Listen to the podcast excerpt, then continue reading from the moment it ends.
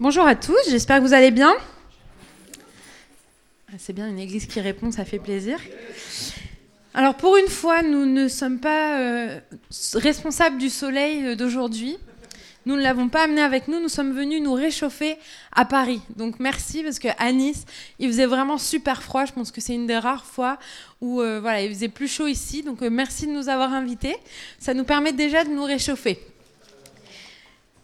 Alors aujourd'hui, on, donc on, va, on va parler de la compassion, comme c'est le, thème d'expansion cette année. Et donc le, premier thème, c'est qu'est-ce que nous dit la Bible à propos de la compassion? Donc quelle est la, définition biblique de la compassion? Vous allez me dire, vaste programme, Jamie, je ne suis pas sûre que tu arrives en quelques minutes à nous expliquer euh, tout ce que ça inclut dans la Bible, la compassion. Et en effet, je ne pense pas qu'en 20 minutes, on va pouvoir expliquer l'ampleur de, la compassion, qui je pense est un des sentiments les plus forts euh, dont il est question dans la Bible. On va pas pouvoir tout dire, mais j'espère vous donner quelques petites clés pour peut-être redéfinir ce qu'est la compassion selon Dieu, selon Jésus, et quel est le type de compassion que nous-mêmes nous devons éprouver. Et vous savez, quand j'aime bien définir les thèmes, c'est quelque chose que quand, on me propose un thème, avant de commencer à, me dire qu'est-ce qu'on peut prêcher là-dessus, Seigneur, qu'est-ce que tu veux m'inspirer, je veux déjà comprendre vraiment ce que veut dire euh, le terme. Et quand je regarde compassion dans le dictionnaire, je, je vois que ça vient de cum patior, qui veut dire souffrir avec. Donc déjà, vaste programme, c'est très encourageant. Et en fait, souvent, quand on, regarde les synonymes ou les mots qui s'en approchent, on trouve pitié, sympathie, empathie et tout un tas de termes. Et en fait, je me suis dit, c'est bizarre pour moi, la compassion et la pitié, c'est pas tout à fait pareil, ou l'empathie, la sympathie, mais qu'est-ce qui différencie vraiment concrètement la compassion de la pitié ou de la sympathie? On le verra un petit peu plus tard. Juste avant qu'on continue, j'aimerais juste donner une citation. Euh, c'est Mère Teresa qui a dit ça. Elle a dit Ce n'est pas de sympathie ou de pitié qu'ont besoin les pauvres, mais d'amour et de compassion. C'est bien la preuve, si on, dit ce n'est pas de ça, mais c'est d'autres choses qu'ils ont besoin, qu'il y a une différence euh, vraiment très claire entre la pitié et la sympathie et la compassion. Et dans la Bible, il y a beaucoup, beaucoup de mots qui sont traduits en français par compassion. Un de ces mots, c'est racham, qu'on peut trouver euh, dans le psaume 103 verset 13. Quand un père a compassion de ses enfants, l'Éternel a compassion de ceux qui le craignent. Et le mot à l'origine veut dire matrice, saint, maternel. On, va en, expliquer un peu plus loin euh, exactement ce que ça veut dire. Dans 1 Pierre 3 verset 8, il nous est donné ce conseil. Enfin, ou cet ordre plutôt, soyez tous animés des mêmes pensées, des mêmes sentiments, pleins d'amour fraternel, de compassion et d'humilité. Et le mot, alors je ne sais pas si je vais le prononcer correctement, hein, mais c'est eusplagnos. Et ça, c'est ayant de fortes entrailles, compatissant. Et il y a un dernier mot, et c'est sur celui-là que j'insisterai aujourd'hui, c'est celui qui est utilisé la plupart du temps, euh, même tout le temps dans le Nouveau Testament, lorsqu'il est question de Jésus, vous savez, quand, dans, le passage que nous a cité d'ailleurs Pascal tout à l'heure, il fut ému de compassion. On entend ça très souvent, on lit ça très souvent dans les évangiles. Et en fait, ce mot, c'est splagnizomai, à mes souhaits. Hein. et ça veut dire être remué dans ses entrailles ou entrailles de compassion. Et en fait, je me suis dit, voilà, ça c'est mon premier point. C'est la compassion, c'est dans les tripes. Pourquoi je dis ça? Parce qu'en fait, par exemple, la pitié, c'est quelque chose qu'on pourrait plutôt localiser dans la tête. C'est-à-dire, si on voit quelqu'un qui est, par exemple, qui dort dans la rue, nous à Nice, on a, ça énormément, je sais qu'à Paris, vous êtes aussi confrontés à ça, notre tête peut nous dire, vraisemblablement, c'est pas une situation qui devrait, qui devrait exister c'est pas possible et on peut avoir pitié de cette personne. Il est aussi possible d'avoir compassion, hein, on en reparlera, mais, mais la, pitié, c'est quelque chose qui se passe déjà dans la tête, on raisonne et on voit cette situation n'est pas normale, je plains cette personne. Mais ce qui se passe avec la pitié, c'est que on ne s'identifie pas forcément à la personne, on il y a une certaine distance qui s'exerce et si cette pitié est poussée à l'extrême, elle peut refléter un certain orgueil de notre part parce que on regarde vers le bas, vers cette personne qui nous fait pitié. Et hum, La deuxième chose, c'est la sympathie ou l'empathie. Ça, c'est quelque chose qu'on pourrait plutôt localiser dans le cœur, c'est un sentiment. Euh, on, peut être triste, ça peut aller un peu plus loin que la pitié pour cette personne, par exemple, qui est dans la rue. On est triste, on est touché, mais on n'est pas forcément en action. C'est-à-dire, oh là là, qu'est-ce que c'est triste de voir ça, ou qu'est-ce que c'est triste tout ce qu'on voit aux actualités, et ça s'arrête là. Ça, c'est être sympathisant, on va dire. On est en, sympathie ou en empathie avec ce qui se passe. Et vous savez, on peut être sympathisant d'une cause. Être sympathisant d'une cause, ça veut dire qu'on la comprend, on y est sensible, il y a une émotion qui en sort, mais ça ne veut pas forcément dire qu'on est partie prenante et qu'on est dans l'action.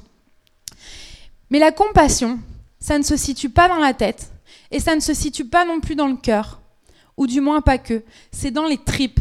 Le mot pour compassion, c'est entrailles de miséricorde, entrailles maternelles, avoir de fortes entrailles. C'est quelque chose qui se passe dans les tripes. Et peut-être que ça vous choque ce que je vous dis, mais en fait, quand euh, avoir la compassion, c'est souffrir avec. Petit exemple, qui s'est déjà cogné le pied sur la table basse? Vous savez, le petit orteil. Ok, je pense que ça nous est déjà tous arrivé. Si je me cogne le petit orteil sur la table basse, je ne peux pas dire mon pied souffre mais moi, je ne souffre pas. D'accord? Moi, je hurle. Parfois même sortent des mots qui ne devraient pas sortir de ma bouche. Ok? Je confesse ce soir. Euh, je ne peux pas me dissocier de la douleur de mon pied parce que c'est un membre de mon corps. Je ressens la douleur de mon pied comme si c'était la mienne puisque c'est la mienne. Je souffre avec mon pied. Vous allez me dire oui, mais Jamie, c'est facile, ça, ça fait partie de toi. Mais ce qui se passe dans les tripes c'est aussi vrai pour les mamans ou les papas. Et moi, j'ai pas d'enfants, mais je peux vous dire, j'ai des enfants spirituels. Je suis maman spirituellement. Et quand il arrive quelque chose à un de ces enfants spirituels, il y a quelque chose qui se passe et ça se passe ni là, ni là, ça se passe là. Et je pense que les mamans, ou, enfin, je parle aux, femmes, hein, mais ça, ça peut vraiment se sentir et c'est là. Quand notre enfant a mal, c'est là que ça se situe. Ça nous prend aux tripes. C'est pas juste. Je vais donner un exemple concret. Alors, mon enfant tombe, il se fait mal. Je vais pas euh, me dire oh là là, c'est triste qu'il soit tombé, et puis m'en aller, n'est-ce pas? Ou je vais pas non plus me dire euh, oh là là, je suis vraiment triste euh, juste avec toi. Non, il y a quelque chose qui se passe en moi. Mes entrailles sont remuées. Je suis, et on le verra après, je plagnisomai, ça veut dire je suis ému de compassion. Ça veut dire que mes tripes sont retournées. Ça, c'est la compassion. Si on veut prier pour avoir plus de compassion pour les gens qui sont à l'extérieur et qui ont besoin de Dieu, ça veut dire qu'on accepte que nos tripes soient retournées. Ça ne veut pas seulement dire je pense à eux, ça ne veut pas seulement dire je prie pour eux, ça ne veut pas seulement dire je suis triste pour eux, mais ça veut dire j'ai les tripes qui sont remuées. À l'intérieur de moi, j'ai mes entrailles, ça bouille, il y a quelque chose qui, qui me prend tellement fort que ça me retourne. La compassion, c'est dans les tripes, pas dans la tête, et c'est pas non plus juste un sentiment. Vous savez, euh, quand un enfant tombe, on, est tous comme ça. Et on a presque mal déjà avec l'enfant. N'est-ce pas? C'est ça, souffrir avec. C'est au minimum ça.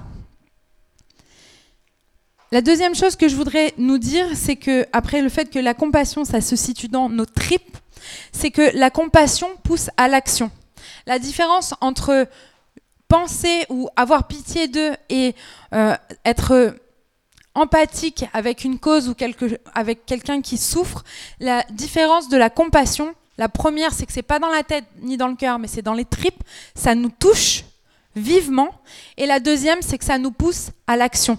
La compassion pousse à l'action. Pourquoi? Donc imaginons ce même enfant tombe. Il se fait très mal. Je ne vais pas me dire, oh là là, c'est pas bien qu'il soit tombé, je suis sûre que c'est une mauvaise chose. Le pauvre, je le plains. Et m'arrêter là.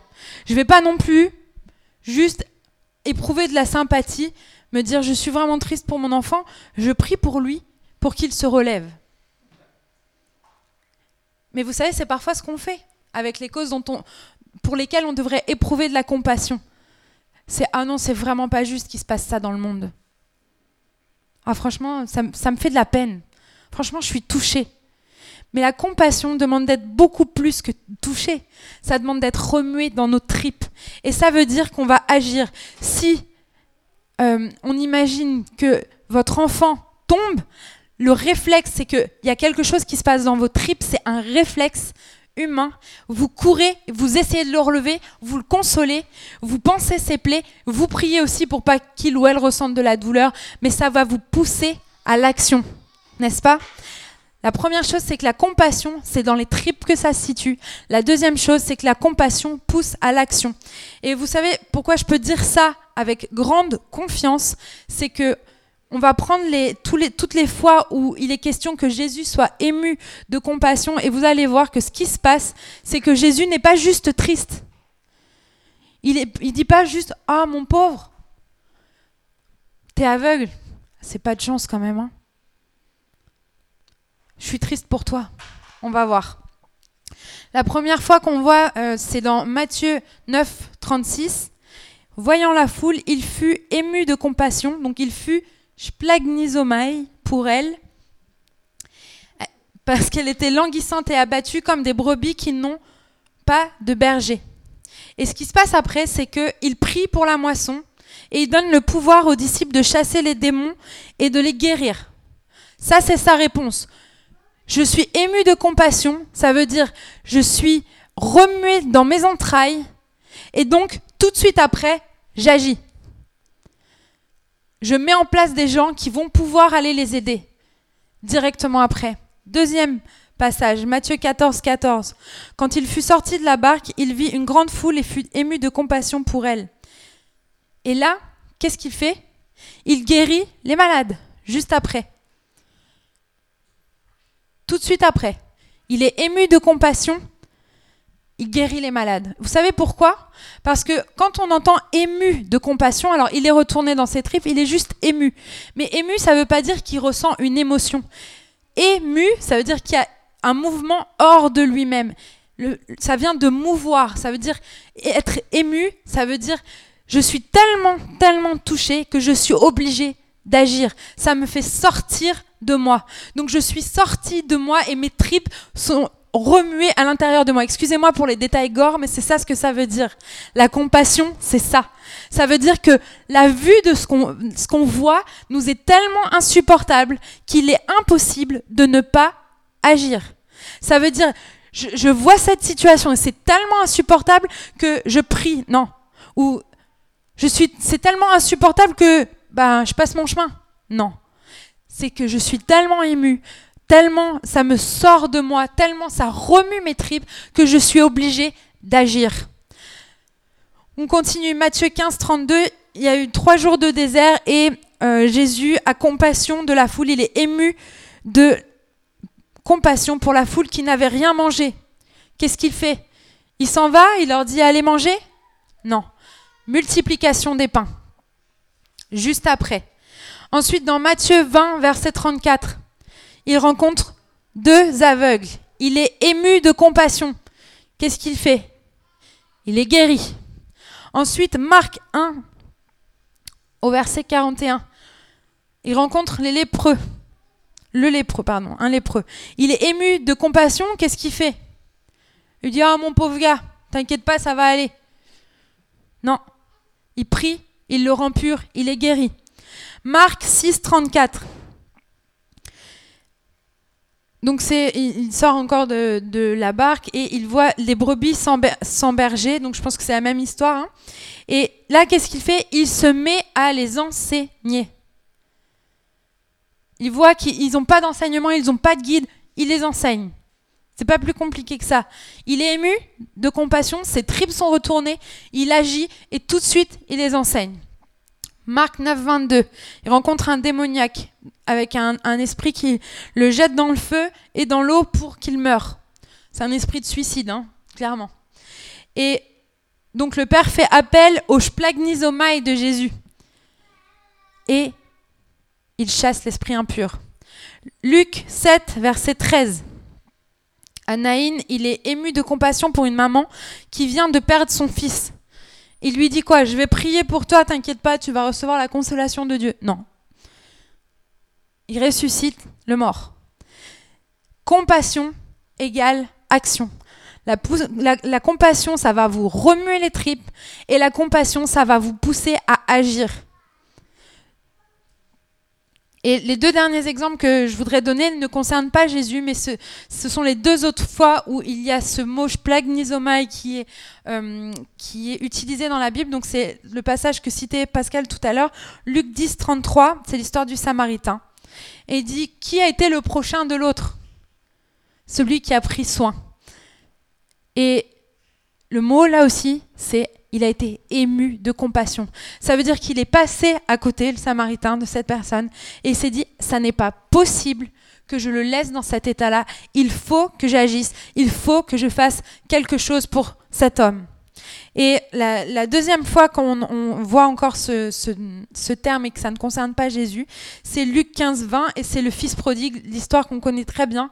Le père voit son fils arriver au loin et il est splagnisomai, lui aussi ému de compassion, remué dans ses tripes. On peut seulement imaginer ce que ça lui fait de retrouver son fils. Et là, qu'est-ce qu'il fait? Il l'attend?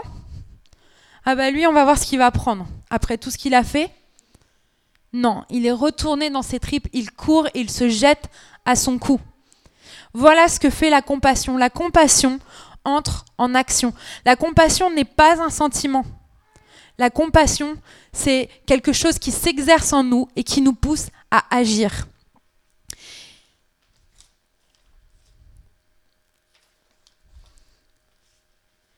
Et vous savez, c'est pas facile parce que lorsqu'il s'agit de notre famille, c'est comme quand c'est notre pied, n'est-ce pas? Je veux dire, je me cogne le pied, tout de suite j'ai envie de frotter, j'ai envie de faire quelque chose pour que la douleur s'arrête. Ou si je me brûle, je vais passer sous l'eau. Euh, si c'est mon enfant qui vient de tomber, évidemment, je vais essayer de le relever. Quand c'est euh, un membre de l'Église, on est censé être membres les uns des autres, hein, vous êtes d'accord? Ça, c'est biblique. Et on est censé souffrir avec ceux qui souffrent. Ça veut dire quoi Souffrir avec ceux qui souffrent? C'est inversé aussi. Hein ça veut dire que si l'un d'entre vous ici souffre, je dois le ressentir. Si l'un d'entre vous se cogne le pied, je dois le ressentir comme si c'était moi qui me cognais le pied. Si l'un d'entre vous perd son enfant, je perds mon enfant. Si l'un d'entre vous est dans la rue, je suis dans la rue. Et je ne peux pas faire autrement que d'agir tout de suite parce que ça me concerne aussi fort que si c'était moi-même. Ça, c'est la compassion. Et moi, je peux vous dire, honnêtement, je prie, Seigneur, donne-moi plus de compassion. Parce que on n'en est pas là. Et vous savez, il y a un verset qui dit, je transformerai vos cœurs de pierre en cœurs de chair. Et c'est ça ce qu'on a besoin, c'est qu'on a besoin que ça, ça se passe physiquement. Parce que intellectuellement, on sait que c'est pas juste, on sait que c'est pas bien. Si un membre d'entre nous souffre, on sait intellectuellement que c'est difficile pour lui, on, a envie, euh, envie d'être sympathique, d'être empathique, ou on a de la peine pour cette personne. Mais ce que Jésus nous demande, c'est pas ça. Ce que Jésus nous demande, c'est d'avoir compassion. Ça veut dire compatior, ça veut dire souffrir avec. Pourquoi c'est aussi important de souffrir avec? Parce qu'en fait, et c'est mon troisième point, la compassion suscite le miracle et le ministère.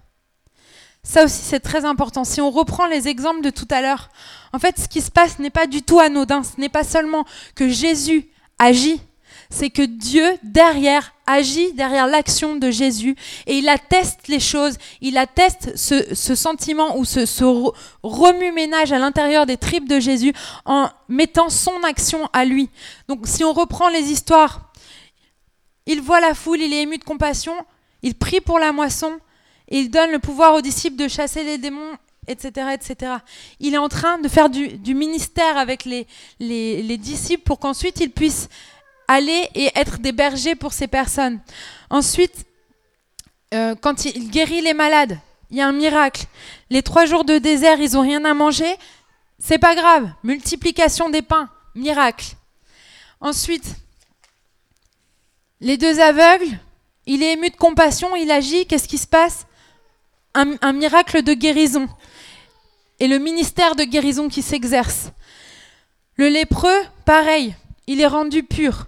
Ensuite, la foule, sans berger, il les enseigne. Donc son ministère d'enseignement découle intégralement de sa compassion pour cette foule. Si on voit le, démoniaque aussi, la délivrance va découler aussi de la, la compassion qu'on va ressentir pour la personne pour laquelle on prie. Euh, le, quand il est, face à cette maman qui vient de perdre son fils, il y a carrément une résurrection qui se passe.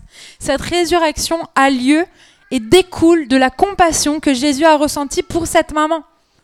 Et ensuite, le Samaritain qui s'occupe des pauvres, donc ministère parmi les pauvres, c'est sorti de sa compassion, c'est sorti de ses tripes. Et le fils prodigue, c'est le, fait d'adopter, le ministère d'adoption qu'on est tous aussi censés manifester. On est censés être des pères, des mères, des modèles pour les gens qui se perdent à l'extérieur. Ce ministère-là va s'exercer au travers de la compassion. Voilà pourquoi c'est important d'avoir cette compassion qui nous remue. Pas seulement qu'on ressente de la compassion, mais que on puisse être ému de compassion. Ça veut dire qu'on doit être sorti de nous-mêmes pour pouvoir agir. Donc je rappelle, la compassion, c'est dans les tripes. Est-ce que lorsque vous voyez des situations, vous êtes remué dans vos tripes à un point que ça vous est insupportable de voir ces situations? Pas seulement d'avoir pitié, de donner une pièce et de dire j'ai fait ma BA. Non ou pas juste de dire, ben, ok, je, vais prier et, puis ça sera bien. Non. Est-ce que ça vous pousse à l'action? La compassion, c'est ce dont le monde a besoin. Et je reviens à ce que Mère Teresa disait. Les pauvres, et les pauvres en plein de choses, hein, pas seulement en argent, les pauvres en esprit, les pauvres en guérison, les pauvres en amour, les pauvres en plein de choses, ont besoin de compassion. C'est de ça que le monde a besoin. Le monde a besoin que vos tripes, nos tripes, soient remuées à un point où ça nous force à agir. Le monde a besoin de nos tripes, le, le monde a besoin de notre action et le monde a besoin des miracles, c'est-à-dire de l'action de Dieu. Et donc, je vais terminer avec ça. Il y a trois choses que nous devons faire. Nous devons prier pour recevoir un cœur de chair, quelque chose de, de, charnel qui se passe en nous. Aussi vrai que quand notre enfant se fait mal, on a mal, c'est ce qu'on doit prier. On doit pouvoir ressentir ça.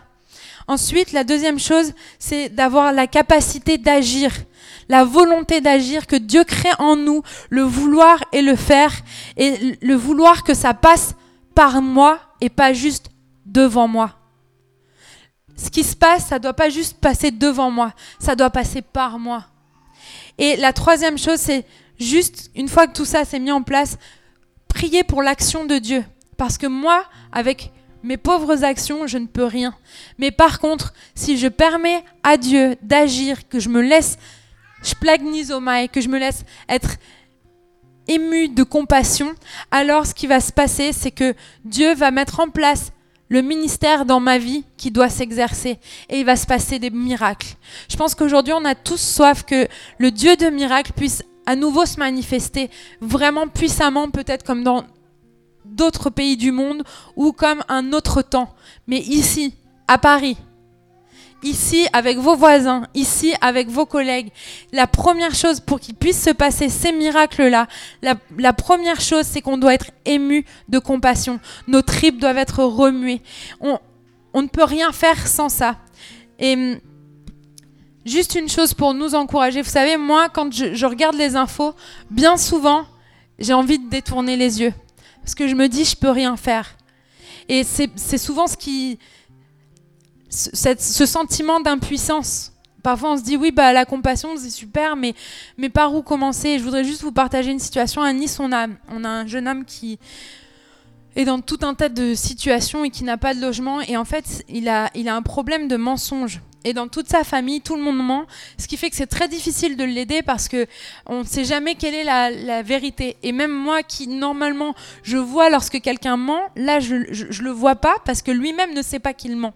Donc c'est très difficile de discerner. Je peux pas le voir par rapport à comment il s'exprime parce que c'est c'est juste totalement engouffré. Il y a un chaos tout autour de ce garçon, alors que c'est quelqu'un de, de très attendrissant, d'extrêmement généreux et qui a des capacités. Et quand je vois ce chaos, je me dis, mais Seigneur, mais Mais comment c'est possible? Et Dieu me dit juste, laisse-toi remuer et fais ce que tu peux et crois que moi je vais agir. Et comme verset d'encouragement pour la fin, juste regardez Genèse 1. Ce qu'il y avait dans le monde, c'était le chaos. Et c'est vrai qu'aujourd'hui, quand on regarde le monde, on peut voir le chaos. Mais il suffit que Dieu parle. Il suffit que Dieu souffle. Et tout est transformé. Il y a plein de choses qui se créent, des merveilles et des choses qui témoignent de sa gloire. Et si nous nous laissons toucher, si nous nous laissons avoir de la compassion pour toutes ces situations, ça veut dire, nous, dans nos vies, ça veut dire aussi de, participer avec nos dons, ça veut dire d'agir, alors Dieu ramènera le miraculeux dans nos vies, dans vos vies et sur cette ville de Paris, de Choisy-le-Roi, de Château et de partout où vous vous trouvez. Merci.